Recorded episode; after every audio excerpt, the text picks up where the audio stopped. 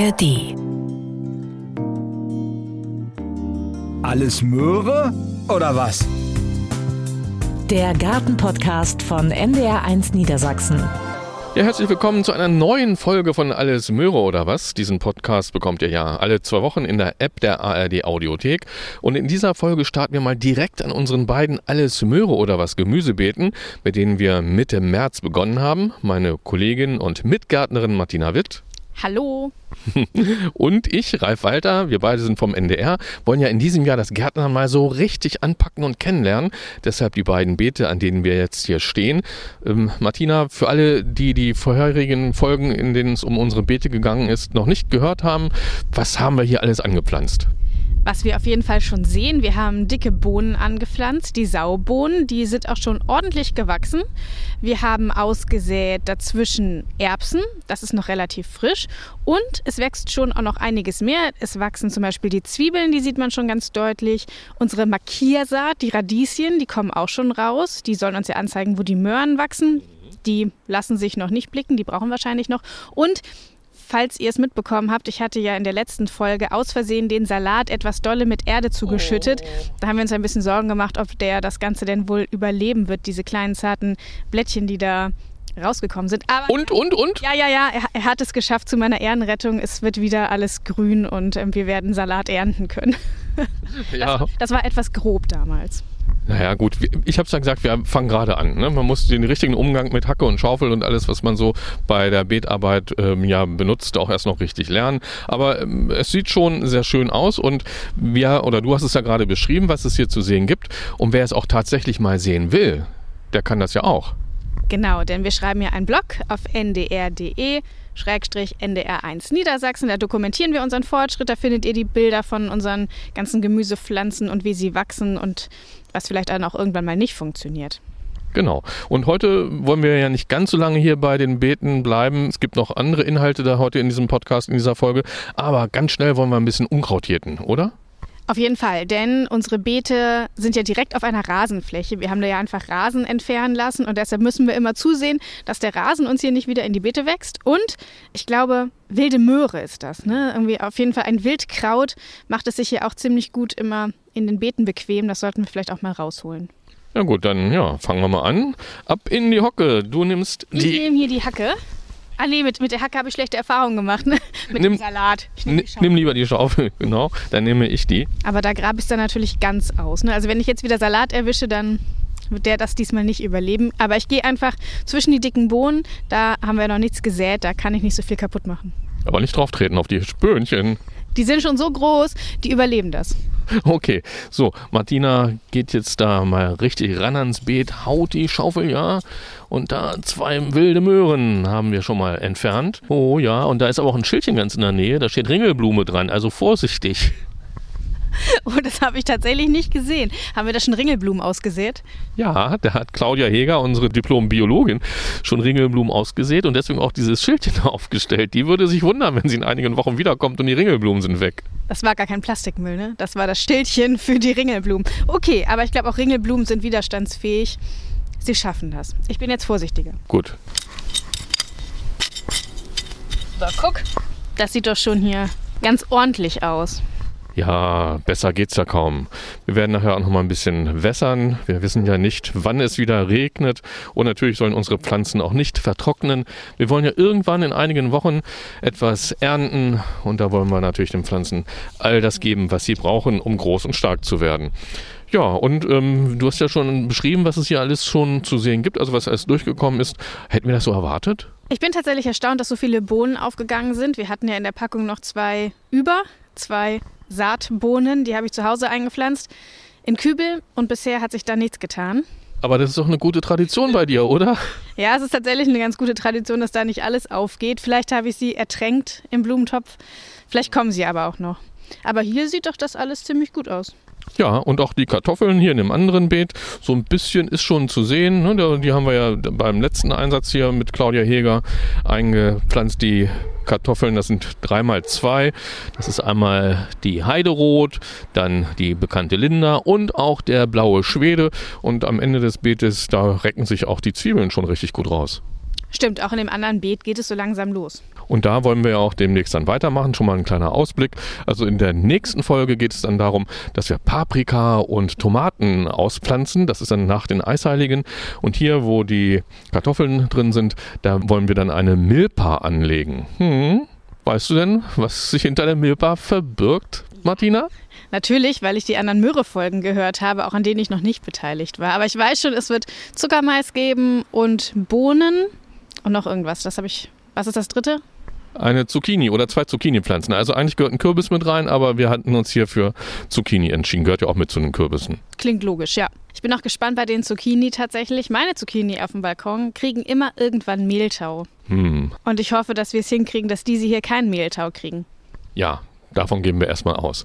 So, ich muss mal langsam ins Studio. Ähm, Du bleibst noch ein bisschen hier an den Beeten und machst ein bisschen was? Ich mache hier noch ein bisschen Ordnung. Viel Spaß mit deinem Gast. Ja, danke Martina. Also dann gehe ich jetzt mal ins Studio und begrüße da gleich Dr. Burkhard Spellerberg. Der ist vom Verein Rosen- und Gartenwelten und wir wollen da über eine ja wirklich total interessante Pflanze sprechen, die vor allem in Bauerngärten eigentlich steht, aber auch durch viele neue Sorten eigentlich in jeden Garten passt und zurzeit ja hip und total angesagt ist. Ich meine natürlich die Hortensie. Vielleicht hat ja der eine oder die andere von euch schon eine Hortensie im Garten stehen und die wächst nicht so, wie man sich das eigentlich gewünscht hat, oder ihr wollt neu eine einpflanzen, dann gibt es gleich in dieser Folge ganz viele Tipps dazu mit Dr. Burkhard Spellerberg und mit mir. Ich muss jetzt noch ein paar Meter gehen und dann bin ich gleich im Studio. Und da bin ich im Studio und mir gegenüber sitzt Burkhard Spellerberg. Burkhard, schön, dass du mal wieder bei mir bist bei Alles Möhre oder was. Ja, gerne bin ich doch hier, um ein wenig über die Hortensie zu sprechen. Ja, du bist ein Hortensien-Expert und hast, glaube ich, auch selbst im Garten einige stehen. Ja, wir haben im Garten etwa 10 bis 12 Hortensien stehen, verschiedene Arten und freuen uns jedes Jahr, wenn sie toll blühen.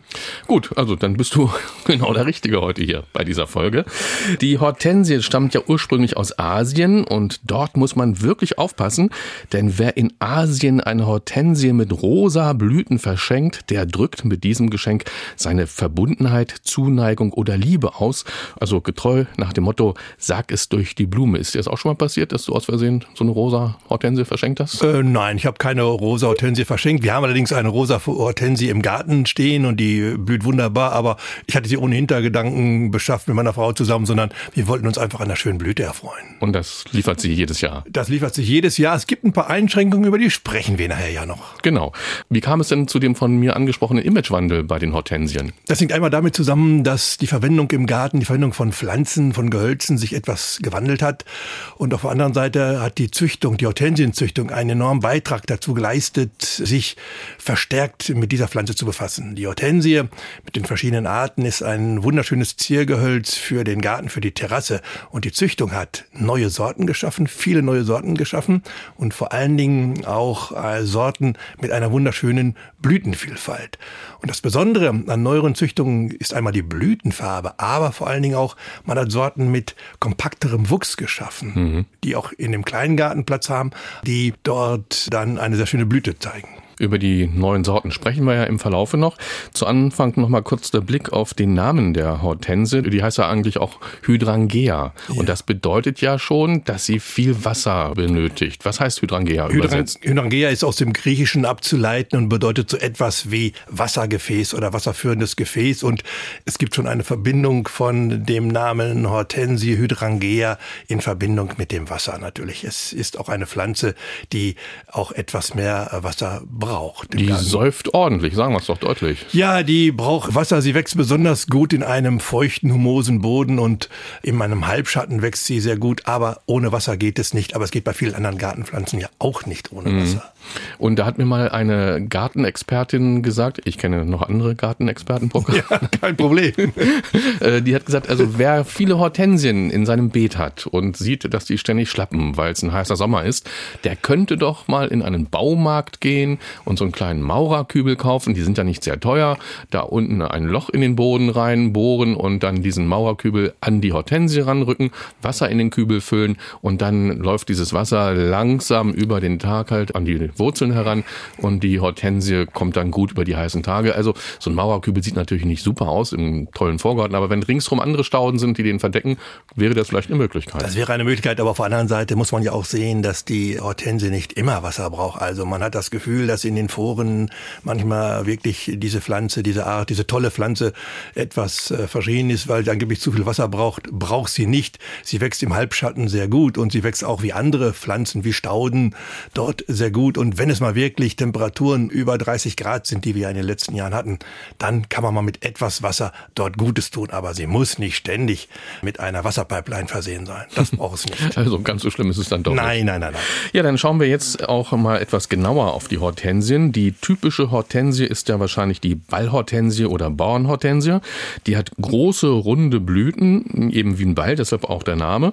Und es gibt sie in ganz unterschiedlichen Farben. Welche Farbauswahl habe ich da bei den Blüten? Die klassische Farbauswahl bei der Hortensie ist von weiß, rosa äh, und natürlich auch blau. Zu dem Problem oder zu der Frage, blaue Hortensien ist kein Problem, sondern hm. ist ein sehr schöner Effekt, kommen wir später nochmal.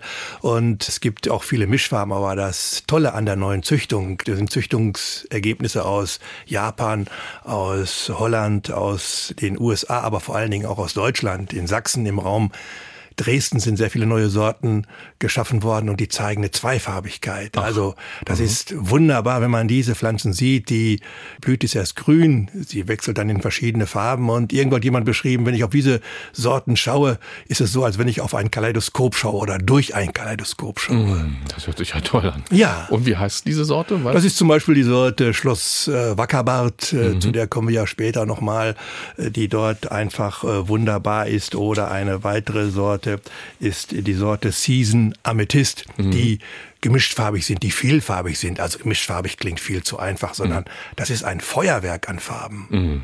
Ein Traum wahrscheinlich. Ja, natürlich. Und vor allen Dingen ein Traum, der im Garten, also im, im Boden wächst, aber auch, wir kommen später nochmal dazu, durchaus auch im Kübel, Kübel mhm. sehr gut wachsen kann. Mhm.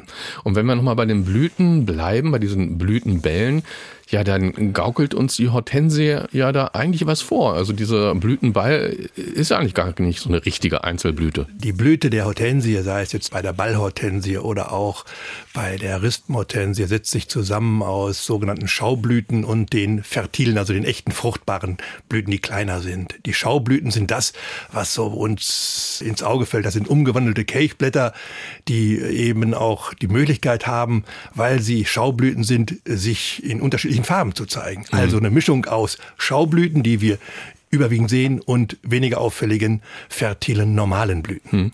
Wenn ich mich jetzt für eine Bauernhortensie entscheide, eine kaufe, ähm, wie sollte ich sie richtig einpflanzen? Worauf muss ich achten? Die äh, Bauernhortensie beziehungsweise auch die anderen Hortensien äh, werden ja überwiegend im Kübel angeboten zurzeit. Das hängt mit der Produktion zusammen. Und äh, was muss ich beachten? Also natürlich muss ich ein Humor, ich sollte einen humosen Boden haben, der locker ist. Und wenn ich die Pflanze aus dem Kübel herausnehme, aus dem Plastiktopf herausnehme, entferne ich eventuell Drehwurzeln, die sich am Rand des Gefäßes vielleicht entwickelt haben, die schneide ich weg. Ansonsten ist der Boden etwa in der doppelten Größe des Pflanztopfes zu lockern. Mhm. Und dann pflanze ich die Pflanze ein, gieße sie an und freue mich dann auf die Blüte. Hm. Ich meine, ich habe mal gelesen, der Boden sollte eher ins Säuerliche gehen. Das ist äh, richtig. Äh, die Hortensie hat gerne den Boden, den Morbidpflanzen lieben, wie Rhododendron oder auch Azaleen. Also das ist ein humoser Boden, der einen hohen organischen Anteil hat, also pH-Wert um sechs und unter sechs wird bevorzugt, aber ein normaler Gartenboden, der locker ist, der hohen Anteil organischer Substanz hat, dort wird sich die Hortense wohlfühlen. Sie fühlt sich nicht wohl in einem Boden mit Staunässe hm. oder in einem schweren, lehmigen Boden. Das macht diese Pflanze nicht, das mögen aber auch viele andere Pflanzen nicht. Also ein guter Gartenboden, der mäßig feucht ist, ist ein sehr gut geeigneter Boden für die Hortensie. Hm. Und du hast es ja schon anklingen lassen, halbschattig, da fühlt sie sich wahrscheinlich am wohlsten. Da fühlt sie sich wohl im halbschattigen, teilweise auch am sonnigen Standort, dort wo die Sonne mal äh, zwei, drei Stunden voll auf die Pflanze scheint. Das ist nicht das Problem. Halbschattig bis sonnig ist der richtige Standort und eben der humose, hm. lockere Boden. Hm. Und dann kann sie auch richtig groß und ausladend werden, ne, wenn ich sie ordentlich pflege. Natürlich. Hortensien hängt wieder von der Art ab, ob ich eine Ballhortensie habe oder eine eichenblättrige Hortensie habe oder eine Samthortensie, bleiben wir bei der Ballhortensie, in Klammern Bauernhortensie. Die kann bis zu 80, 90 Zentimeter groß werden, aber auch an einem geeigneten Boden bis 1,50 Meter. Und je nach Sorte kann ich hier Wuchshöhen von bis zu 1,40 Meter 50 erreichen, Wuchsbreiten etwa auch von einem Meter. Also kompakter, wunderbarer Wuchs. Hm. Wenn die Sorte stimmt. Wenn die Sorte stimmt, ja. Äh, mich haben auch vereinzelt schon Gartenbesitzer angesprochen, die haben dann gesagt, oh, ich habe im Herbst meine Hortensie so schön geschnitten, aber irgendwie sie blüht nicht. Was ist passiert? Das habe ich falsch gemacht. Ja, das ist, da muss man aufpassen bei der Bauernhortensie oder Ballhortensie. Man muss bei der Ballhortensie oder der Bauernhortensie eben mit dem Schnitt schon so aufpassen. Das ist eine Sorte, die ist Hydrangea macrophylla, also die Ballhortensie oder auch Tellerhortensie gibt's auch, die zu dieser Art gehört. Die darf man nicht im Frühjahr zurückschneiden, natürlich auch nicht im Herbst. Warum? Die Blütenbildung im Folgejahr geschieht bereits im Jahr zuvor. Und wenn ich dann diese Hortensie im Herbst oder im Frühjahr stark zurückschneide, habe ich alle Blüten weggeschnitten. Also die Bauernhortensie, die Ballhortensie äh, nicht im Frühjahr schneiden. Wann soll ich sie schneiden? Ich kann sie etwas korrigieren, wenn ich nach der Blüte einzelne Blüten wegnehme, die äh, dort trocken sind, dann kann ich etwas den Wuchs korrigieren, aber bei der Ballhortensie nicht komplett den Trieb zurücknehmen. Aber die Züchtung hat auch hier Wunderschönes geschaffen. Es gibt mittlerweile Ballhortensien, die auch an dem diesjährigen Trieb Blüten bilden, also an dem Trieb, der im gleichen Jahr gebildet wird. Mhm, kommen wir später noch drauf. Natürlich. Mhm. Und du hast ja auch vorhin schon die Farbe Blau angesprochen. Es gibt ja auch Hortensien, die blaue Blüten haben. In der Natur ist es nicht so vorgesehen, da ist ein Trick angewendet worden. Es gibt äh, Hortensien, die blaue Blüten deswegen haben, weil sie in, auf einem sehr sauren Boden kultiviert werden. Warum blühen manche Hortensien blau? Ich kaufe eine blau blühende Hortensie im Topf und pflanze sie aus und plötzlich im nächsten und übernächsten Jahr blüht sie rosa. Womit hängt das zusammen? Das hängt damit zusammen, dass die Hortensie, um blau zu blühen, dann einen niedrigen pH-Wert, einen sauren Boden braucht, dann kann sie blau blühen. Und wenn im Laufe der Zeit äh, der pH-Wert sich ändert oder ich eine blau blühende Hortensie, die ich so gekauft habe mit blauer Blüte, in einen Boden pflanze, der einen höheren pH-Wert hat, dann verliert die Sorte die blaue Blütenfarbe und blüht dann rosa oder dunkelrosa oder vielleicht sogar rot. Und man wundert sich ein wenig. Burkhard, welche ähm, Bauernhortensien wären denn jetzt für Hörerinnen und Hörer, die sagen, ich möchte mir eine zulegen oder vielleicht auch zwei, besonders empfehlenswert? Welche Sortenempfehlung hast du da? Das wäre die Sorte äh, Tovelit, die rosa bis hellblau blühen kann. Das ist die Sorte Bouquet Rose, die rosa bis bläulich-rosa blühen kann, in Abhängigkeit natürlich wieder vom pH-Wert des Boden.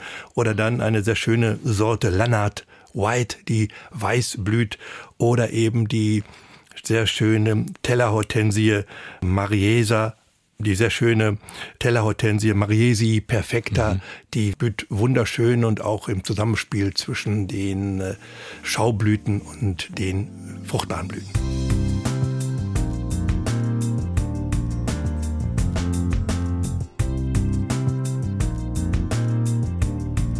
Jetzt kommen wir wieder zu einigen Fragen von euch, die uns vor einigen Tagen per Telefon erreicht haben. Aus Idstedt in Schleswig-Holstein hat sich Lutz Petersen gemeldet. Lutz, was ist deine Frage rund um die wunderschönen Hortensien? Wann ist der optimale Zeitpunkt, Hortensien zu schneiden? Ja, hallo, Lutz, guten Tag. Das hängt sicherlich von der Hortensienart ab. Also die Rispenhortensie schneidet man äh, im Frühjahr, bevor der Austrieb erfolgt, die Rispenhortensie. Die Ballhortensie oder die Bauernhortensie, die schneidet man eigentlich wenig bis gar nicht. Das heißt, nach der Blüte werden die trockenen Blüten vielleicht weggenommen. Also bei der Ball- und bei der Bauernhortensie. Weißt du denn, okay. was für eine Hortensie du hast, Lutz? Ich habe unterschiedliche Hortensien, hauptsächlich Ball- und Bauernhortensien. Ah ja. Die Ball- und Bauernhortensien der alten Sorten, der früheren Sorten, die wie gesagt, die werden kaum geschnitten, sondern man nimmt nur vielleicht ein paar verblühte Blüten weg, obwohl die Blüten eigentlich auch sehr schön aussehen, auch ein bisschen zum Herbst. Die nimmt man dann weg. Die neueren Gruppen, das sind die sogenannten remontierenden Hortensien, Ballhortensien. Die schneidet man etwas anders, aber da muss man sich etwas reinfuchsen. Die kann man auch während der Vegetation etwas schneiden, man kann einzelne Triebe wegnehmen, weil die auch aus dem Trieb Blüten bilden, der am diesjährigen Holz gebildet wird. Okay, dann mache ich das meistens falsch, weil ich lasse die alten Blüten meistens über den Winter noch dran, was schön aussieht. Ja, natürlich. Irgendwann dann zum Frühjahr schneide ich sie weg, dann sollte ich das nicht machen. Ja, nur die Blütenköpfe sozusagen oben wegnehmen. Okay. Also man, wie man sieht ja, Lutz, bei der Ballhortensie oder bei der Bauernhortensie im Frühjahr hast du ja vielleicht gesehen, dass sie dann schon so grüne Knospen bildet und Ja. die darf man nicht wegschneiden, diese Triebstücke, sondern nur oben den äh, Blütenstand aus dem Vorjahr etwas wegnehmen und dann wird die wunderbar weiterblühen oder blüht schon. Und wie sieht das aus mit der Ballhortensie, wenn sie mal zu groß wird, dann im Herbst richtig radikal zurückschneiden? Dann kann man sie im Herbst äh, sicherlich äh, zurücknehmen oder auch während der laufenden Vegetation, aber sehr vorsichtig schneiden. Das heißt, wenn sie wirklich zu groß wird, zu ausladend wird, dann kann man einzelne Gerüstäste rausnehmen und das kann man im Herbst machen. Aber ich würde es äh, sicherlich während der Vegetation machen, weil dann ja noch neue Triebe wachsen können. Okay, da hast du mir sehr geholfen. Lutz, ähm, meine Frage wäre noch, was macht denn für dich so den Reiz der Hortensien aus? Diese Blütenbälle sind einfach wahnsinnig toll. Und ich habe zum Beispiel eine, eine weiße Ballhortensie, die fängt ja erst so an im zartgrün, bis sie richtig weiß wird. Mhm. Leicht rosa auch noch mit drin und das ist total toll. Und auch diese vertrockneten Blüten lasse ich eigentlich im Winter dran, weil ich diese braunen Bälle total toll finde. Und dann wehen sie mir nachher ab und das Carport und auf dem ganzen Grundstück, aber es macht nichts. Nö. Das sammelt man sich halt ein. Das, Das nimmt, nimmt man so in Kauf. Und sind dann vielleicht auch noch neue Zuwächse geplant, also eine neue Sorte mal dazu pflanzen oder ist der Garten voll gepflastert? Ich habe neulich mal, wann war denn das? Muss im März gewesen sein, glaube ich, Mhm.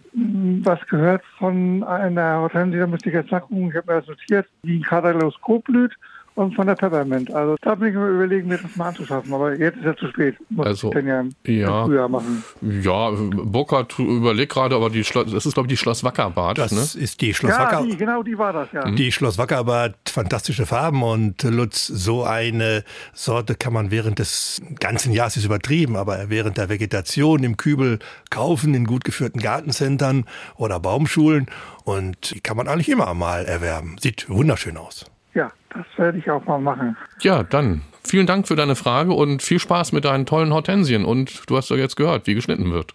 Ja, danke, ihr habt mir sehr geholfen. Dann alles Okay. Gute und Grüße nach Schleswig-Holstein. Und viel Erfolg mit den Pflanzen. Tschüss. Tschüss. Jo, tschüss.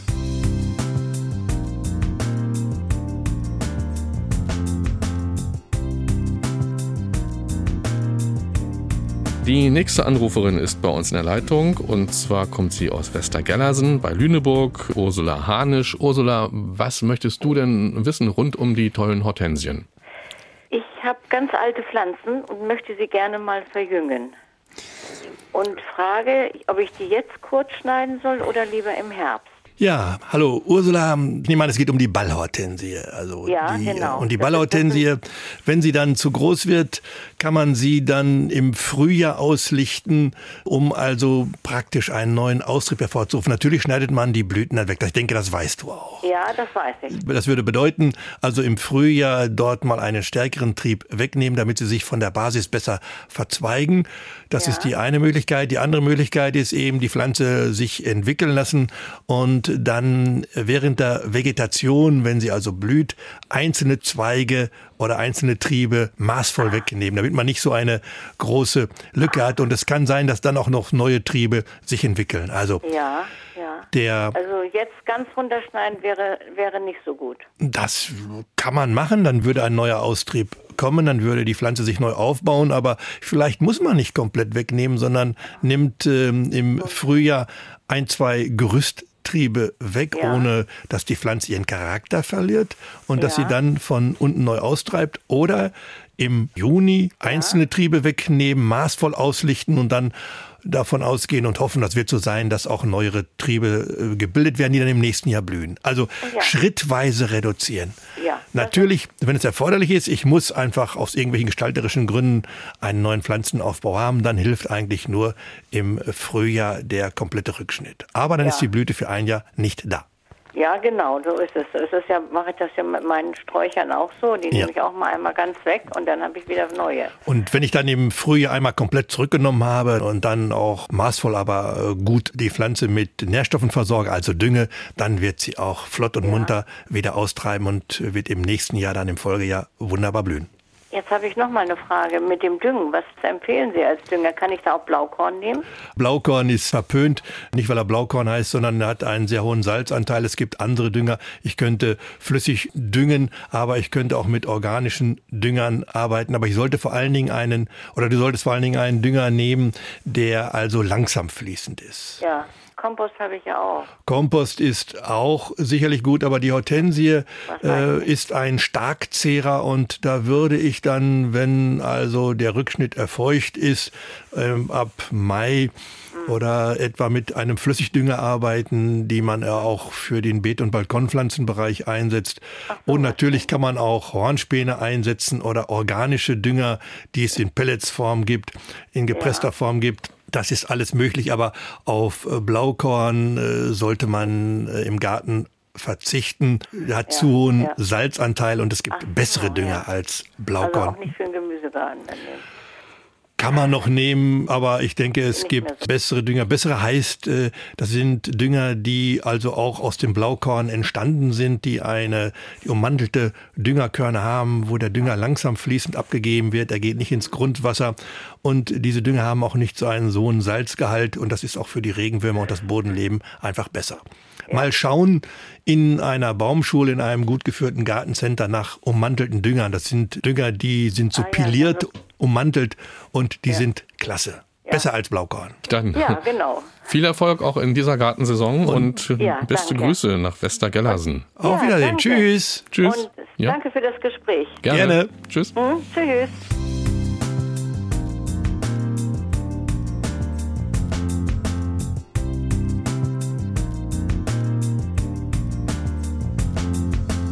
Jetzt blicken wir auf die Tellerhortensien und der Name deutet ja schon an, welche Form deren Blüten haben. Burkhard, wie sehen da die Blüten aus? Die Blüten sehen flach aus, äh, wie ein Teller eben angeordnet. Was heißt Tellerhortensie? Äh, In der Mitte der Blüte finden wir die fertilen, echten Blüten und am Rande der Tellerhortensien dann die Schaublüten und das wirkt zusammen sehr, sehr schön. Ist das jetzt der einzige Unterschied zwischen Bauern und Tellerhortensien, also die Blütenformen, oder gibt es noch andere, worauf man achten sollte? Es gibt äh, auch sicherlich die Wuchshöhen, die Tellerhortensien wachsen meistens stärker und beide gehören zu Hydrangea Makrophylla. Okay, auch da gibt es ja blaue Exemplare, die zum Teil die Farbe schon im Namen tragen, wie zum Beispiel die Tellerhortensie Blaumeise oder die Tellerhortensie Bläuling. Und interessant ist, wie ich finde, vor allem auch die Tellerhortensie Zorro. Die hat nämlich blaue Blüten und die sitzen auf langen schwarzen Stielen und das sieht, wie ich finde, wirklich toll aus. Was sagst du zu Zorro, Burkhard? Zorro ist eine sehr äh, schöne Tellerhortensie und sie heißt im Englischen auch Black Steel. Das äh, unterstützt ja nochmal. Also schwarzer Stiel. Schwarzer Stiel unterstützt nochmal den schwarzen Blütenstiel und das ist sehr auffällig und dann vor allen Dingen auch die blauen Blüten sind sehr auffallend. Das ist also ein, ein Blickfang, eine sehr schöne Sorte und die lässt sich sicherlich sehr, sehr schön auch mit Stauden kombinieren, die blau blühen oder eben auch, wo ein Kontrast ist, wo gelb blühende, größer werdende Stauden so mit dieser blau blühenden und auffallenden Hortensie kombiniert werden. Und wie ist das bei der Tellerhortensie mit dem Schnitt? Auch so wie bei der Ballhortensie? Das ist das gleiche auch wie bei der Ballhortensie. Das heißt, ich schneide nicht die Triebe stark zurück. Wenn ich die Triebe im Herbst oder im Frühjahr stark zurückschneide, schneide ich die Blüten weg. Das heißt, ich kann die Wuchsform etwas korrigieren oder die Blütenbildung, wenn ich nach der Blüte die verblühten Blütenstände etwas zurücknehme. Aber nicht sehr stark, auf keinen Fall stark bei der Ball- oder bei der Tellerhortensie. Ganz anders sieht der Schnitt bei der wunderschönen Schneeballhortensie aus. Die hat auch große, richtig große, wirklich weiße Blütenbälle.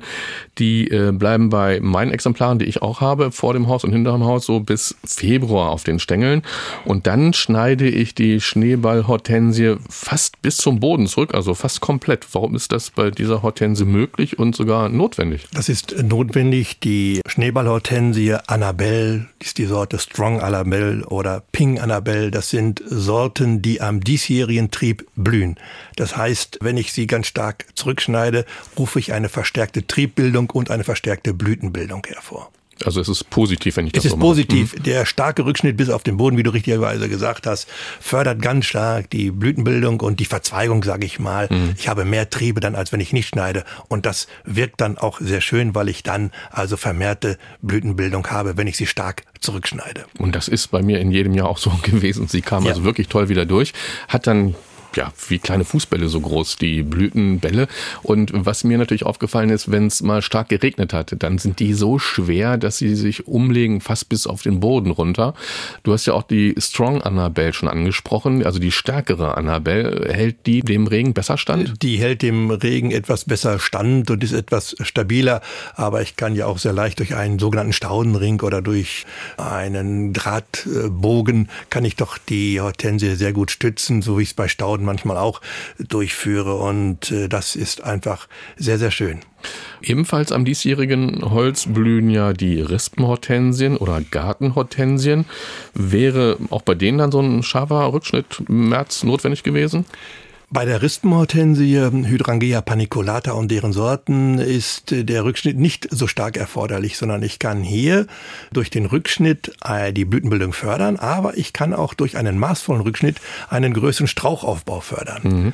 Was bei der Rispenhortensie genauso gilt wie bei der Schneeballhortensie, die Blüten werden am diesjährigen Holz gebildet. Das heißt, wenn ich im Frühjahr schneide, also bei der Schneeballhortensie und bei der Rispenhortensie, fördere ich die Blütenbildung durch die Bildung von neuen Trieben. Mhm. Und wenn ich einen größeren Pflanzenaufbau haben will, dann schneide ich maßvoll. Ich nehme die Pflanze etwa ein Drittel zurück und kann dann auch einen größeren Pflanzenaufbau fördern. Und das sieht bei der Rispenhortensie sehr majestätisch aus, wenn so eine Sorte bis 2,50 Meter vielleicht hoch wird mhm. und voll mit Blüten garniert ist.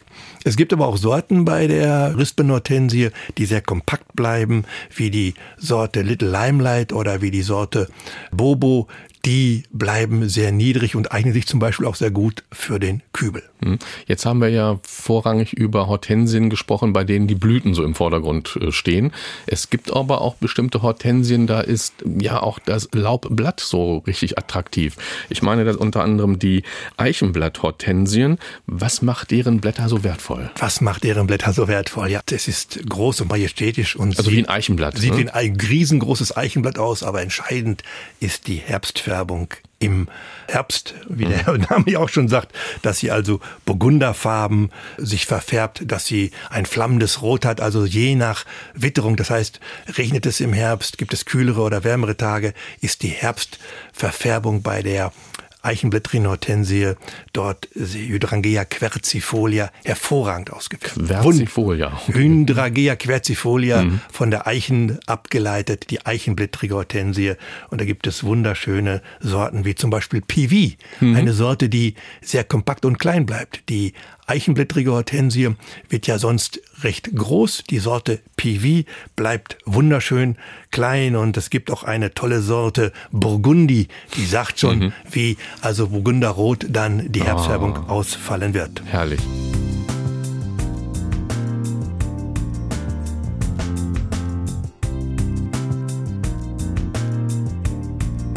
Wir kommen jetzt mal zu etwas neueren Sorten oder auch Arten und da gehört ja die Everbloom-Hortensie dazu. Was zeichnet die denn besonders aus? Die Everblumen-Hortensien gehört zu einer äh, neuen Gruppe von Hortensien, von Ballhortensien, Hydrangea macrophylla, Ballhortensien oder Bauernhortensien, die auch an diesjährigen Holz blühen können, sage ich mhm. mal.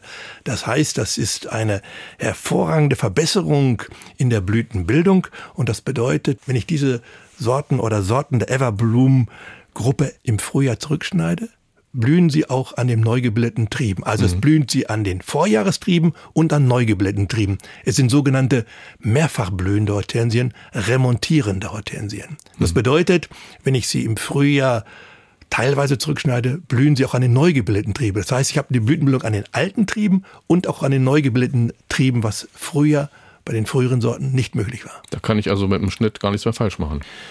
Hm, jein, also ich soll jetzt nicht also früher rübergehen und also mit der großen Schere, die bei den Ever äh, Bloom Hortensien und den anderen Gruppen einfach äh, radikal zurückschneiden, sondern maßvoll auslichten, etwas mhm. auslichten und es kommt dann zu Blütenbildung. Aber entscheidend ist ja auch nicht nur, dass diese Sorte nach einem Schnitt im Frühjahr, einem leichten Schnitt an den neuen Trieben Blüten bilden, sondern wenn mal im Frühjahr ein Spätfrost über die Hortensien rübergegangen ist. Und die Blüten teilweise erfroren sind, kommt das dann zur Blütenbildung an den neu gebildeten Trieben. Und das bedeutet also, Spätfrost schädigt diese Gruppe von Hortensien nicht sehr stark oder teilweise gar nicht. Da wäre ich also auf der sicheren Seite. Ja. Ähm, es gibt auch die Forever and Ever Hortensien. Was haben die so Besonderes? Also die blühen dann ewig, so wie es der Name irgendwie schon andeutet? Die blühen nicht ewig, sondern die zeigen dieses die gleiche Blühqualität, Blüheigenschaften. Das heißt, die Züchtung hat hier deutlich verbesserte Hortensien geschaffen. Und diese Forever and Ever Hortensien gibt es in Red, in Pink oder gibt es die tolle zweifarbige Sorte Peppermint. Mhm. Und das sind also Sorten, die auch am diesjährigen gebildeten Trieb blühen. Also um es nochmal zu verdeutlichen, die klassische Bauernhortensie blüht nur an den Trieben, die im Vorjahr gebildet sind, schneide ich die zurück, habe ich keine Blüte im Folgejahr und wenn ich bei diesen Gruppen Forever and Ever oder Everbloom Hortensien im Frühjahr den Trieb etwas zurücknehme, kommt es an den neu gebildeten Trieben zur Blütenbildung. Das heißt, sie blühen auch am Dieserientrieb. Wunderbar. Jetzt das haben wir hm, ein paar äh, verschiedene Sorten oder auch Arten beschrieben. Gibt es denn dann noch ganz neue, die wir noch gar nicht angesprochen haben, die es, du empfehlen würdest? Es gibt ganz neue, sicherlich aus der Gruppe der Diaviori Hortensien. Das sind Züchtungen aus äh, Deutschland, die sehr stark dieses Remontieren zeigen. Das mhm. heißt, das sind Sorten aus der Diaviori-Gruppe, Diaviori Rosa oder Bright Red oder grünes Gewölbe. Das sind Gewölbe. Ja, das hat etwas mit dem Ursprung aus Dresden zu tun. Genau. Und diese Sorten blühen auch am diesjährig gebildeten Trieb. Das heißt, wenn ich äh, mal im Frühjahr in einem Gartencenter bin oder auf den Gartenfestivals bin, also dann bitte nach den Everbloom Hortensien oder nach den Endless Summer Gruppen schauen oder vor allen Dingen aber auch nach Sorten von äh, der Diaviori-Gruppe mhm. schauen.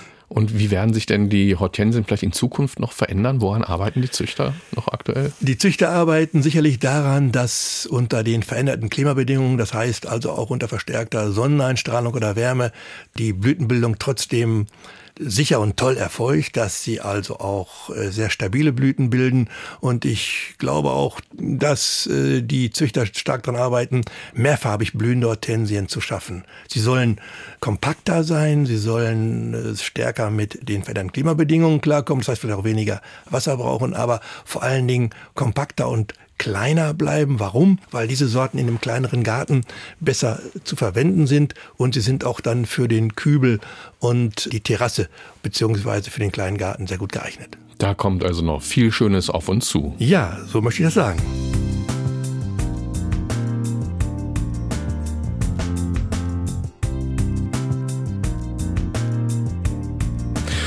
Und nun geht es weiter wieder mit Fragen von euch. Ähm, angerufen hat uns vor wenigen Tagen Ursula Buck aus Damme. Ursula, was ist denn deine Gartenfrage an unseren Experten Burkhard Spellerberg?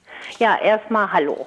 Es geht darum, wir haben im Garten so auf acht Meter hinterer Bank vor der Hecke so eine Reihe Alpenrosen gehabt. Also ich habe sie auch noch, nur total zurückgeschnitten, weil jedes Jahr immer mehr so eine Art Fliege ist das, die, die macht die äh, Blüte schwarz und vertrocknet. Und jetzt hatte ich die Nase voll und habe die komplett abgeschnitten. Aber wenn die wirklich raus müsste, welche Art Hortensie könnte ich da pflanzen? Weil Hortensien halten sich ja lange und das wäre dann ja ganz schön. Ja. Eine Hortensienhecke.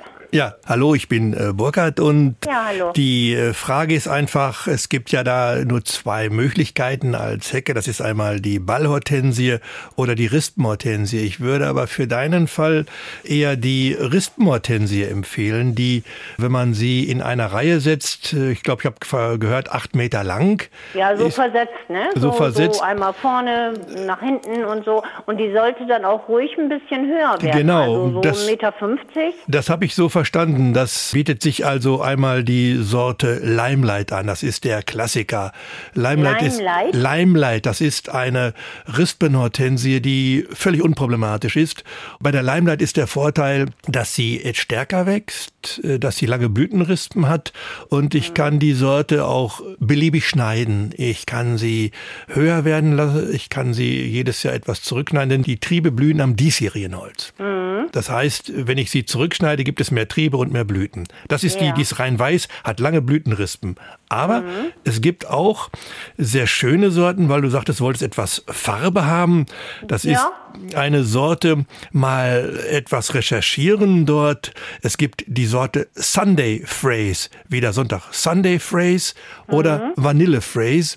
Phrase heißt, sie blühen zum Herbst so Himbeerfarben. Sie werden, sind erst weiß Ja. und verfärben sich Himbeerfarben. Die Limelight verfärbt sich zum Herbst rosa und die Sorte Sunday Phrase oder Vanille Phrase, die zeigen dann eine sehr schöne himbeerrote Blütenfarbe. Das ist richtig klasse und diese Sorten kannst du auch sehr gut dann durch den Rückschnitt im Griff halten, wenn sie mal zu stark werden sollten. Und wenn deine Ja. Rhododendron wieder austreiben, ergänzt sich das sehr gut.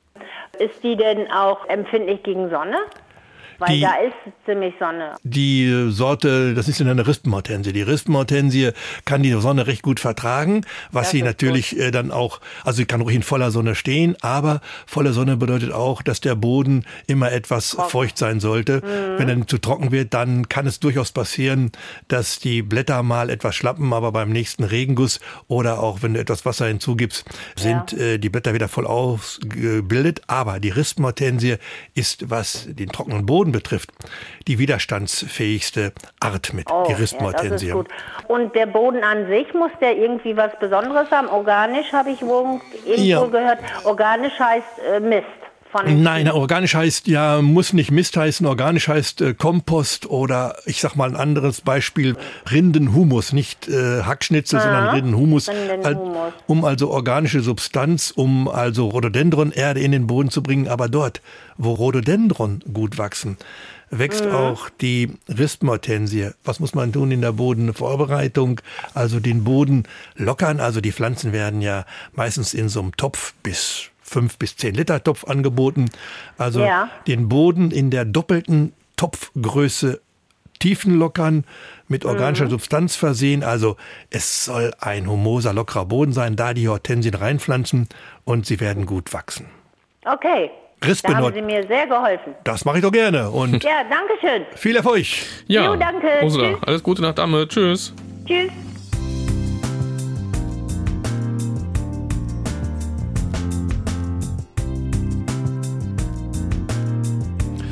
Aus Pattensen in der Region Hannover hat uns Jördis Gadelmann angerufen. Jördis, du hast auch Hortensien im Garten und da gibt's ein Problem oder worum geht's bei dir genau? Ja, es geht bei mir eigentlich nur darum, äh, warum ändern die ihre Farbe, wenn man sie einpflanzt. Das heißt, sie werden dann, wenn man blaue hatte, die vielleicht gefärbt waren, das weiß ich ja nicht, äh, inwieweit die vorher behandelt worden sind.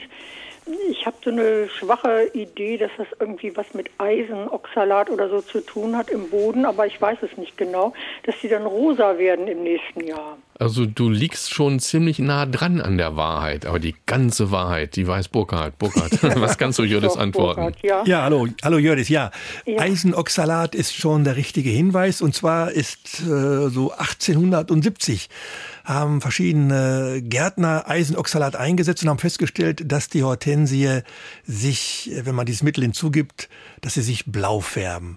Aber woran liegt das? Also eine Hortensie kann blau blühen, wenn sie auch rosa blüht. Es liegt daran, dass in den Produktionsbetrieben die Pflanzen in einem organischen, torfigen Boden gepflanzt sind, der einen niedrigen pH-Wert hat. Bei diesem niedrigen pH-Wert nimmt äh, die Hortensie Aluminium auf und dieses Aluminium bewirkt mit dem äh, Farbgrundstoff Delphinidin dann die Blaufärbung und sie bleibt blau in der Topfkultur. Sobald aber so eine blau blühende Hortensie dann in den Gartenboden gepflanzt wird, kann es sein, dass dort der pH-Wert höher ist und das Aluminium kann nicht mehr aufgenommen werden beim höheren pH-Wert. Die Pflanze hat ja noch in dem Wurzelballen sozusagen die Mitgift noch aus der Produktion, blüht noch eine gewisse Zeit blau und wird dann nach und nach blau, bläulich rosa oder ganz rosa im Garten blühen. Das hängt also mit dem pH-Wert im Gartenboden zusammen. Und das sollte man auch nicht korrigieren durch den Zusatz von Ammoniakalaun äh, oder, nee. sondern das wird nicht funktionieren, weil man das, diese Pufferwirkung im Gartenboden gar nicht hervorrufen kann. Also ein ja. ganz normaler Prozess, der chemisch-physikalisch begründet ist, der aber kein Nachteil ist, denn ich finde so eine Hortensie, die rosa blüht oder blassrosa blüht, sieht fast noch schicker aus als eine, die mal so etwas blau geblüht hat. Und meistens blüht sie auch nur hellblau, ist also auch kein ja, schönes ja, Blau. Hell, mittelblau. Die Mittelblau, das äh, wird sehr schnell verwässert. Ist dir das denn selbst so passiert, dass du eine blaue ausgepflanzt? Nein, nein, mir ist so. es nicht passiert. Ich, ich wollte es nur einfach wissen, hm. warum das so ist. Hm. Äh, ich habe keine. Du hast gar ich keine Hortensien? gerne äh, haben. Ich hatte mal und mhm. äh, da hat mich das gewundert. Also in einem anderen Garten hatte ich eine und da hat mich das gewundert. Und dann habe ich irgendwann die Erklärung dazu gehört, das war schon sehr lange her. Und hm. deswegen wollte ich jetzt nochmal nachfragen, ja, perfekt. damit ich das richtig weitergebe. Ja, aber wenn du jetzt ja doch so ein bisschen überlegst, vielleicht nochmal äh, eine Hortensie dir zuzulegen, dann hättest du jetzt die riesengroße Chance, Burkhardt zu beschreiben, wie dein Boden beschaffen ist. Und äh, wenn du sagst, ich hätte gerne eine Ballhortensie oder eine Rispenhortensie, die so und so blüht, dann würde er dir zwei, drei Sortennamen nennen und du könntest beschwingt irgendwie losgehen gehen und demnächst eine kaufen. Ah ja, der Boden, das ist dieser sogenannte 100% Boden, Tonlehm. Ja. Das ist kein optimaler Boden für eine hm, Hortensie. Hortensie, nicht eben. Aber man kann ja den Boden dort für eine Hortensie wachstumstauchlich gestalten durch Einbringen von organischer Substanz, so sagen wir mal in der doppelten oder dreifachen Größe des Pflanzkübels oder des, des Tops, wenn man die Hortensie gekauft hat, den Boden auflockern und dann wird sie auch äh, dort recht gut wachsen. Oder die neueren Sorten, auch die sehr kompakt wachsen. Wir haben vorhin die Sorte zum Beispiel Schloss Wackerbad genannt oder andere wurden auch genannt. Die wachsen auch sehr gut in einem etwas größeren Kübel. Der muss nicht Aha. riesengroß sein, sondern der kann auch allenfalls ab 10 Liter sich gestalten, 10 Liter Pflanzvolumen. Das Einzige, was ich dann beachten muss, ist, dass die Sorte dann nicht austrocknet, ne, wenn es mal richtig heiß wird. Ähm, Burkhard, dann mhm. beschreibt doch der Jördis nochmal, wie die Schloss Wackerbad aussieht und dann würde ich gerne wissen, ob das für Sie was wäre. Die Schloss Wackerbad ist eine Sorte, die vielfarbig ist, vierfarbig ist und äh, oh. jemand anders hat gesagt, sie kann man auch als Paradiesvogel bezeichnen. Warum ist die so toll? Wir haben sie auch zu Hause.